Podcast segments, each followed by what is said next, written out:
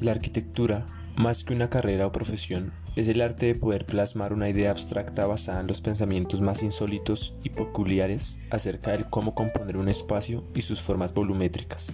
generando un diseño nuevo a partir de la nada, creando elementos de composición que puedan ser habitables y que puedan comunicar pensamientos, propuestas o incluso sentimientos, abarcando así el tema más importante para un arquitecto,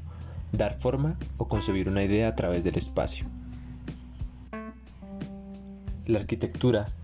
es un concepto que puede enriquecer, ciudades, lugares y espacios para rendir culto al hábitat del ser humano y a la naturaleza, relacionando la cultura, el arte y la utilidad.